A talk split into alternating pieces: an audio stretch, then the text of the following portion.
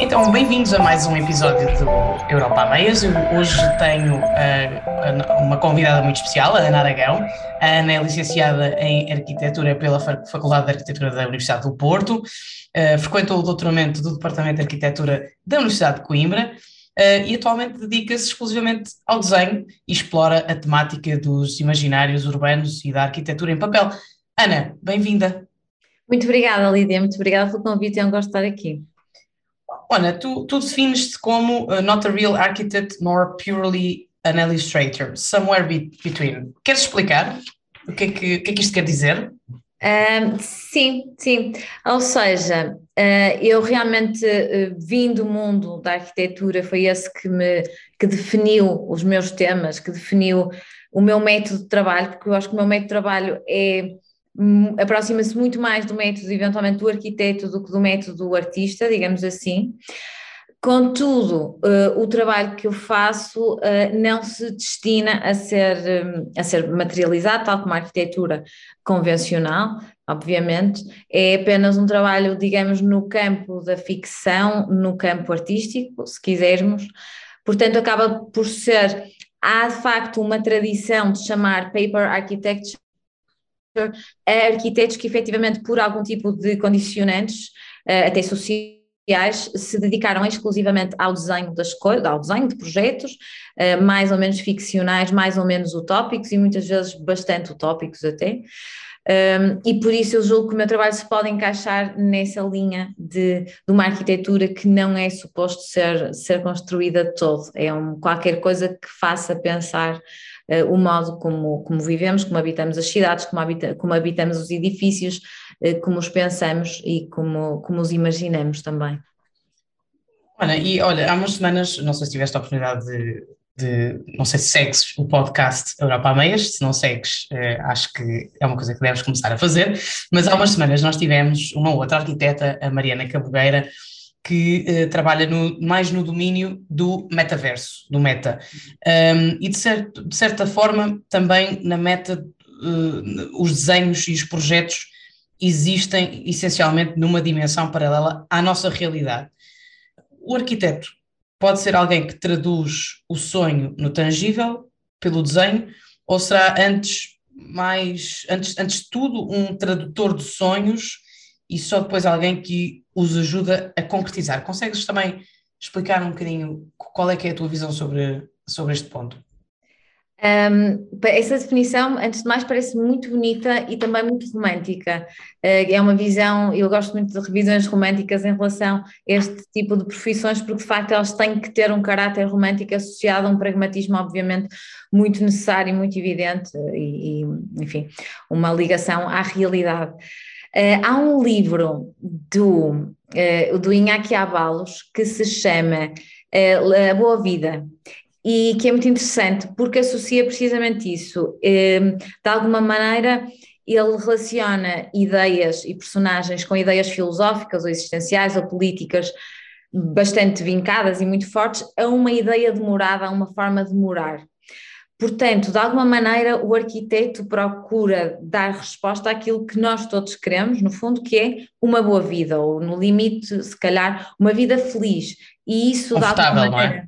Como? Confortável. Confortável, sim, e feliz, encontrar uma felicidade, acho que acaba por ser qualquer coisa que está presente em todos nós, mais ou menos informados, um, acaba por haver essa essa, esse, esse, essa vontade, esse sonho, essa, essa ambição sempre. E eu acho que isso está sempre ligado a um espaço, a uma forma de nos movimentarmos, que será diferente certamente para ti, para mim, para todos nós.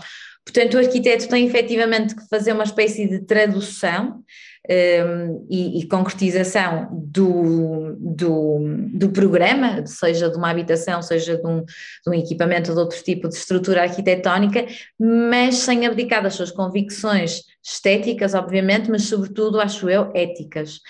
Um, no meu trabalho, eu relaciono isso quando tenho pedidos especiais de colecionadores privados, por exemplo. Acaba, acabo por ter que fazer um bocadinho esse exercício de imaginar o que é que pode corresponder sem abdicar um, ou seja, que se encaixa obviamente numa espécie de coerência de uma investigação que eu faço, embora, embora meio invisível, mas que existe, que existe no meu trabalho. E, e, e os teus desenhos são muito, são muito particulares, são autorais, uh, de grande detalhe e de grande beleza.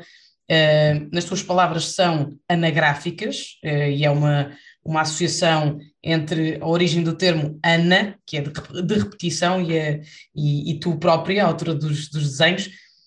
Essa identidade artística, como é que se vai construir? Porque eu acho que as pessoas não. não eu, eu, própria uh, tenho muita curiosidade, são domínios que nós não, não, não, não dominamos, um, mas como é que, o que é que é isto de identidade artística e como é que se uh, constrói e define esta identidade artística? É muito interessante, porque eu julgo que houve de facto um momento mais ou menos epifânico em que aconteceu isso, em que no fundo eu comecei a chamar os meus desenhos anagrafias por alguma razão.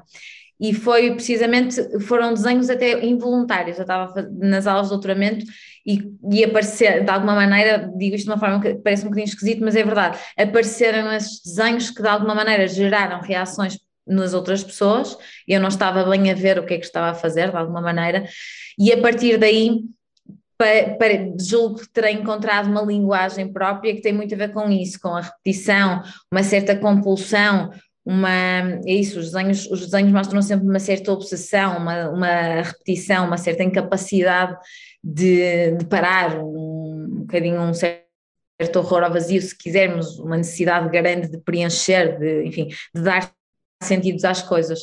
Um, portanto, a construção posterior tem a ver com isso. Claro que há, que há, que há exercícios que, que, estão mais na linha do que estão mais acertados e outros que, que obviamente são mais, são mais, derivam mais e, e, e, vão e chegam um bocadinho mais longe, mas esses também me ajudam a encontrar uma, uma espécie de linha. É há uma particularidade que é, eu não consigo, embora pareça que os meus, é, é, muito bonito quando me dizem, percebi logo que era um Anaragão, fico muito contente quando me, quando me chamam pelos dois nomes, quer dizer que realmente estão a falar de um trabalho meu, de uma obra minha, um, mas, mas eu não consigo repetir sempre a mesma fórmula, enfim, consigo repetir durante algum tempo quando estou a explorar determinadas coisas, e depois, no exercício seguinte, que é uma coisa até bastante irritante para mim, eu sempre estou a fazer irrito-me com isso, mas pronto, é um irritar que faz parte do, do trabalho e da frustração, uma frustração gigante enquanto faço as coisas, que existe necessariamente. O meu processo é, um, é de um sofrimento que não, que não faz eventualmente sentido nenhum perante o que eu estou a fazer, que é qualquer coisa que eventualmente não tenha assim tanta importância, é? mas, mas mas essa necessidade de acrescentar sempre qualquer coisa e dar um salto, isso é, isso é maior, fazer qualquer coisa noutra técnica, fazer não, te quer, coisa... não te quero interromper, mas isso, isso no fundo, mesmo na repetição, isso é criatividade, certo? É, porventura sim, uma certa criatividade ou então, ou então se calhar também uma associação à ideia de criação, portanto, a, a, a uma necessidade de criação, no fundo de formulação de algo que não estava lá antes e que apareceu porque eu quis, porque eu inventei, porque eu testei, porque eu insisti muito e perdi muito tempo ali. Uh, portanto, se calhar também muito ligada à ideia de criação e uma necessidade enorme de criação. Não sei, se, não sei se, este, se este paralelismo faz sentido, mas um, ehm, quando um músico toca uma determinada melodia e o faz repetidas vezes, eh, dificilmente uh, nós conseguimos, uh, conseguimos não cometer um, um, único erro, não é?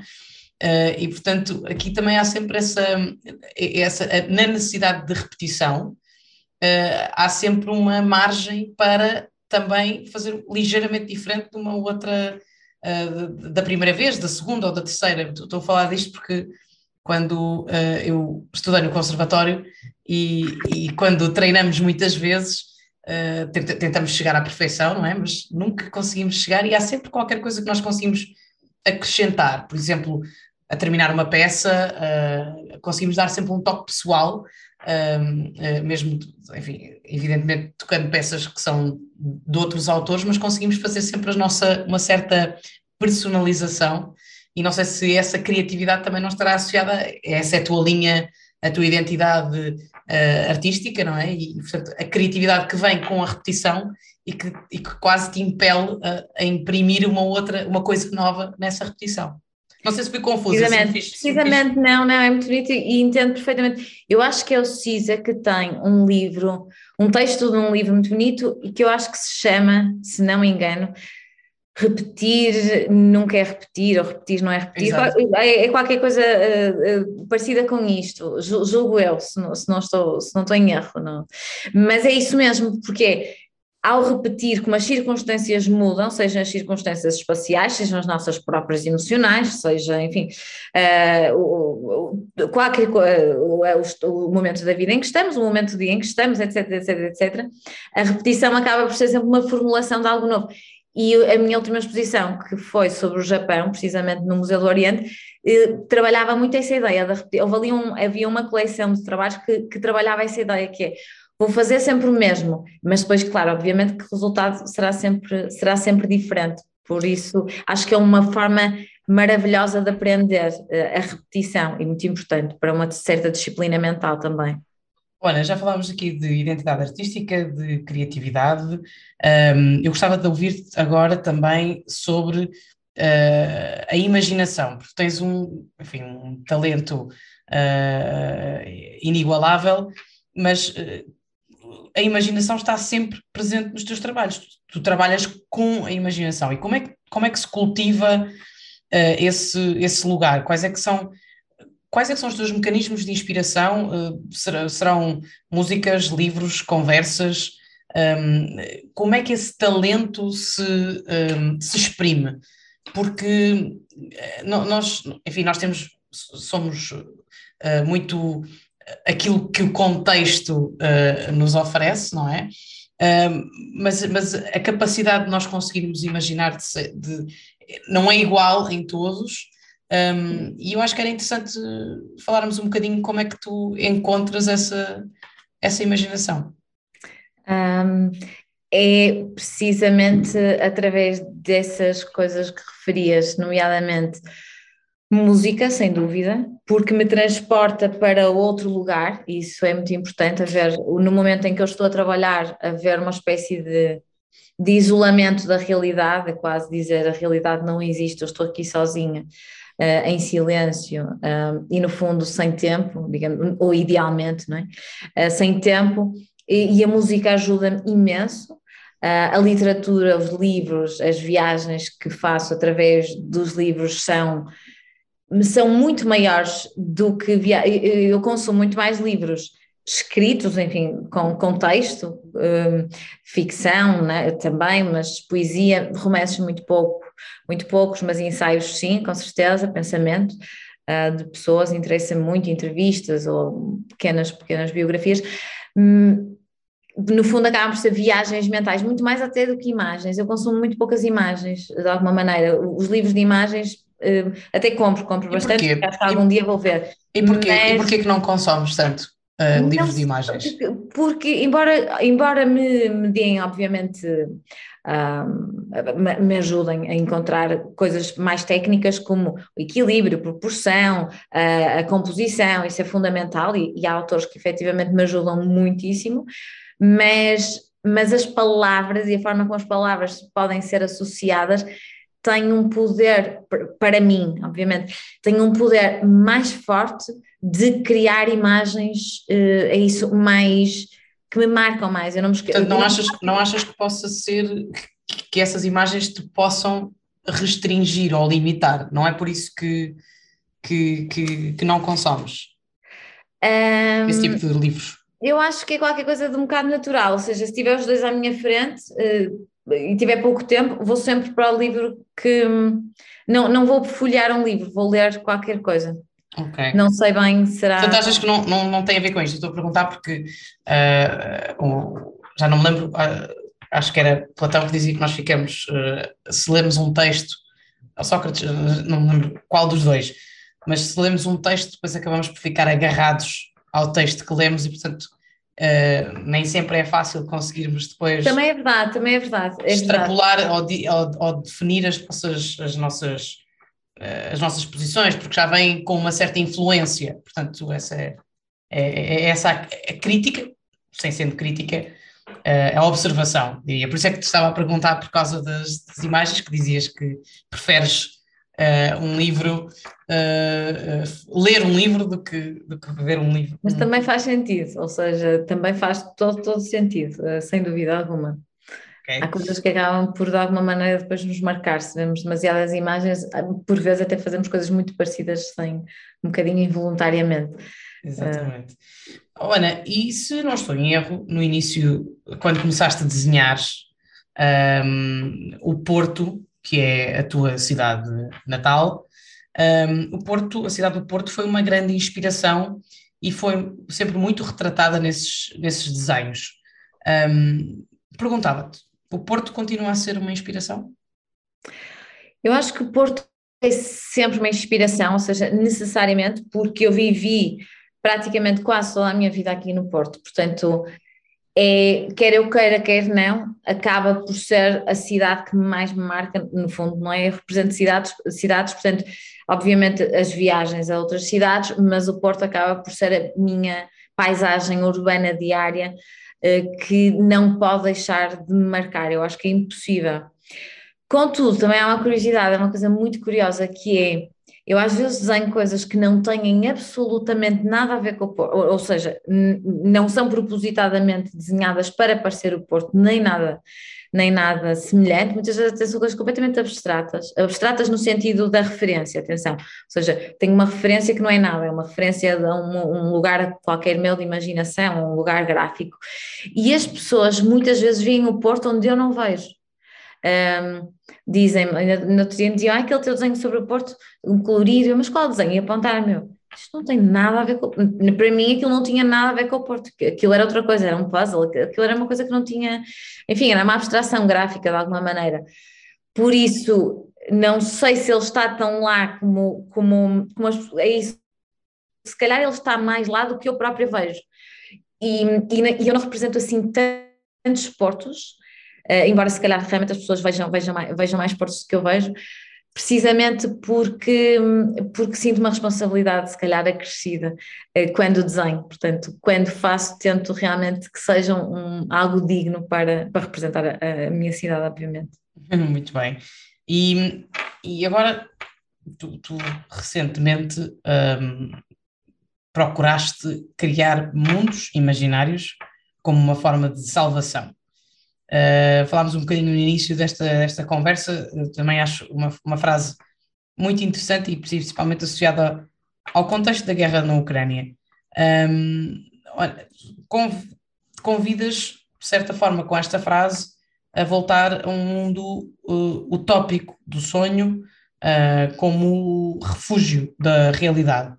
Um, a salvação de que falas acontece pela arte para dar algum conforto a quem sofre? O que é que Enfim, achas que é assim?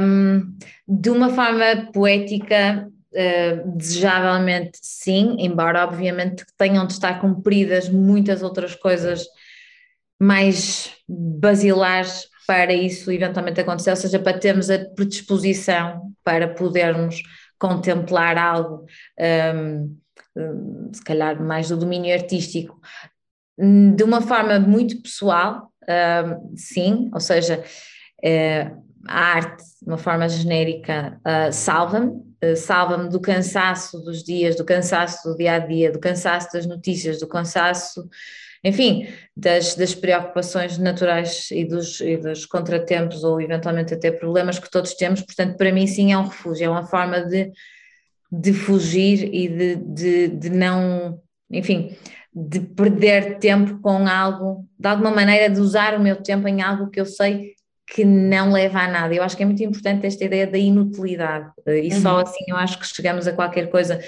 se aproxima do artístico, é qualquer coisa que não é útil de uma forma, enfim, imediata, não é? Que, que não, que não serve para nada, mas que é fundamental para pensar.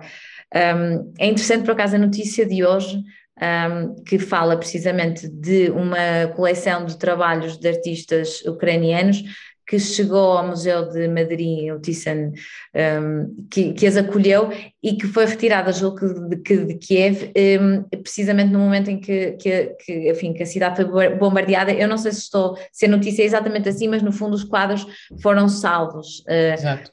E nesse, nesse sentido um, e agora também temos visto não é, uma, uma, uma, uns ataques, no fundo, a, a, obras de arte. Uh, portanto, a ideia que salvamos o património é bonita enquanto ideia coletiva, no fundo, também, conforme saberás certamente melhor que eu, da ideia de uma memória coletiva, da criação de referências e de, e de, de, uma espécie de canon, nós temos que ter referências, porque senão Exatamente. já não conseguimos construir cultura em cima, em cima de nada. Claro, é. exatamente. Apesar da inspiração uh, para, os, para, os, para, os, trabalhos serem sempre diferentes, uh, multidisciplinares, um, ehm, tu encontras uh, no desenho um, ehm, de cidades imaginadas ou interpretadas, ou no, no urbanismo, um, ehm, o mote para chamar a atenção de uma certa realidade social. Uh, como aconteceu recentemente com a, a Catedral de Santa Sofia, que iluminada e com cor, mas cercada por uma sombra que encurrala e ameaça. É possível interpretar o mundo pela interpretação das cidades? Sem dúvida alguma que sim, sem dúvida alguma que é possível interpretar a organização social, se quisermos, e política eh, pela organização das cidades, pela organização urbana. Isso parece muito claro, até sobretudo se analisarmos a história da arquitetura no século XX, que acaba por ser uma que, que me é mais familiar, se quisermos, em que isso é muito claro, ou seja, a forma como houve muitas grandes utopias e muitas falhadas utopias, quase, quase todas, se quisermos. Uh, ou todas. Mas ou todas também, acho que sim, não, não, não vejo nenhuma que se tenha, que se tenha concretizado. Tenha sobrevivido. mas que no fundo propõe um, isso mesmo, que, é, que a organização espacial corresponde a uma organização política. Le Corbusier, por exemplo, imaginava a cidade como uma máquina, porque achava também que o corpo era uma máquina, etc, etc, e outro tipo de organizações, eh, nas ditaduras vemos sempre muito isso, não é? A reorganização da cidade no sentido do controle do cidadão para, enfim, para, para para obedecer. Aquela engenharia, engenharia, social, não é? Exatamente, exatamente. Por isso eu acho que sim, acho que a organização das cidades, e mesmo hoje em dia, os chamados campos de refugiados, enfim, que é um nome dúbio, mas ou guetos das cidades, ou, ou mesmo os subúrbios, que acabam por ter falta de símbolos, eh, não é? Porque não são a cidade histórica, também é natural, mas acabam por muitas vezes ter uma falta de referências. E se, se analisarmos de uma forma eu acho, arquitetónica e também, ah, obviamente, do, do campo também das ciências humanas, uh, acabamos por perceber claramente em que, em que lugar é que estamos e como é que as coisas se organizam. Portanto, é muito. Eu, eu gostaria de fazer isso, eu acho que não vou ter tempo porque eu estou sempre a desenhar, mas. E é uma tarefa hercúlea, mas fazer uma história das cidades associada realmente a, a, a esta ideia de como, de como nos organizamos enquanto sociedade é, é, é, é muito é claro. Muito é. Ana, tu numa entrevista convocaste uh, Rothko e a existência de um quadro de arte contemporânea numa parede para propor uma ideia de um quadro como uma janela para uma realidade ficcionada. Sei, os nossos, quem nos está a, acompanhar neste episódio uh, está-se a perceber que nós estamos aqui a falar sobre um imenso, imenso sobre imaginação, sobre quase sobre ficção também, a, a nossa capacidade também de sonhar os quadros, os teus quadros, Ana, são janelas para uma vizinhança imaginada. Como é que seriam os, os, os nossos vizinhos? Qual é que seria a sua forma e a sua personalidade? É uma excelente questão, porque de facto os meus trabalhos de alguma maneira propõem sim essas janelas para uma realidade outra.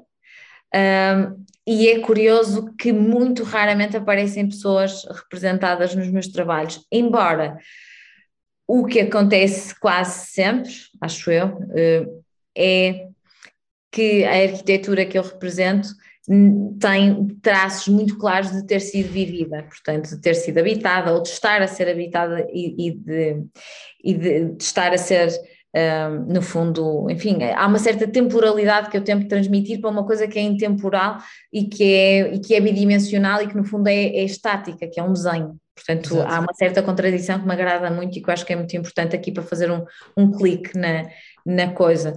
Mas esta ideia dos vizinhos e, e, de quem pode habitar e quem podemos conhecer, acho muito a piada essa ideia de, mistério, mas também ah, eu gosto muito de me lembrar do, do livro do, do Perrec, que é aquele em que ele descreve a vida um modo de usar que, ou, vida modo de uso ou vida modo de usar, ou que é vida modo de usar, em que ele descreve realmente cada apartamento, cada célula habitacional num grande condomínio, se quisermos, é muito particular, portanto eu imagino que de facto numa, ele, tal como ele, numa aconteceu uma festa e as coisas ficaram todas desarrumadas e chegamos lá e de repente estão os copos, estão as coisas todas espalhadas e não.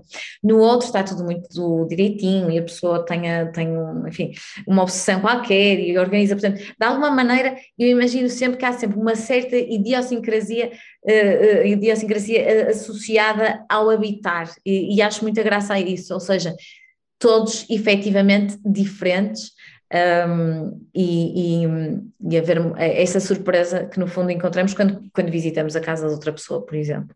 Portanto, esse, esse mistério um, da, da diferença, se quisermos. Da diferença, portanto, não, não, não, não sobre o mistério fica também o mistério dos, dos possíveis vizinhos que poderíamos ter se vivêssemos numa das tuas cidades.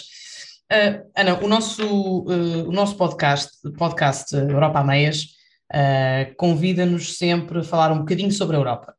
Uh, aliás, desde de resto, nem que seja pelo, pelo título que dá uh, nome ao podcast. Um, qual Europa ou que país ou cidade europeia poderia ou pode contribuir para inspirar o teu trabalho? Um, sim, é muito. É difícil, quer dizer, por um lado é fácil, porque neste momento preciso, um, talvez assim a nível de cidade europeia, a minha última viagem assim muito marcante foi Paris, sem dúvida.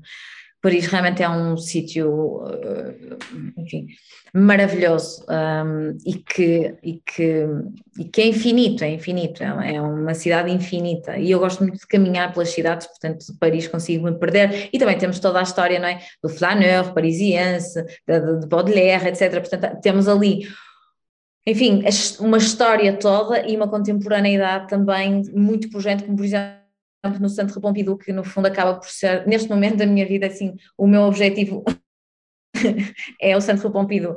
Portanto, portanto, sim, aliamos uma tradição muito interessante do deambular pela cidade, etc., daquela vivência dos cafés, enfim, uh, da vivência da própria cidade, com depois uma relação obviamente fortíssima com a arte, com os museus e também uma contemporaneidade completamente, um, uh, ah, enfim, um, surpreendente. Um, e, e, enfim, já vimos que a tua cidade favorita é Paris.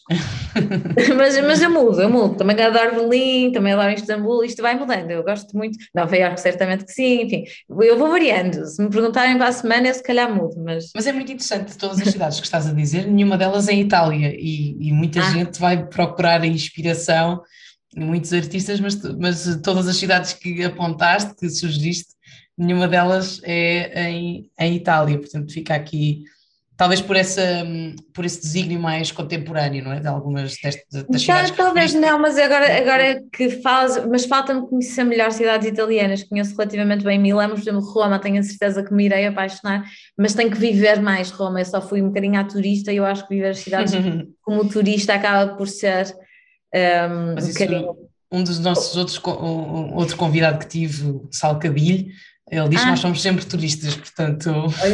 Ah, exatamente, somos temos turistas, mas, mas, é bonito também quando perdemos essa, essa ideia de turismo e acabamos por ser aquela ideia mais do viajante, se calhar é mais Exatamente. não é? Do, do habitante temporário. Exatamente.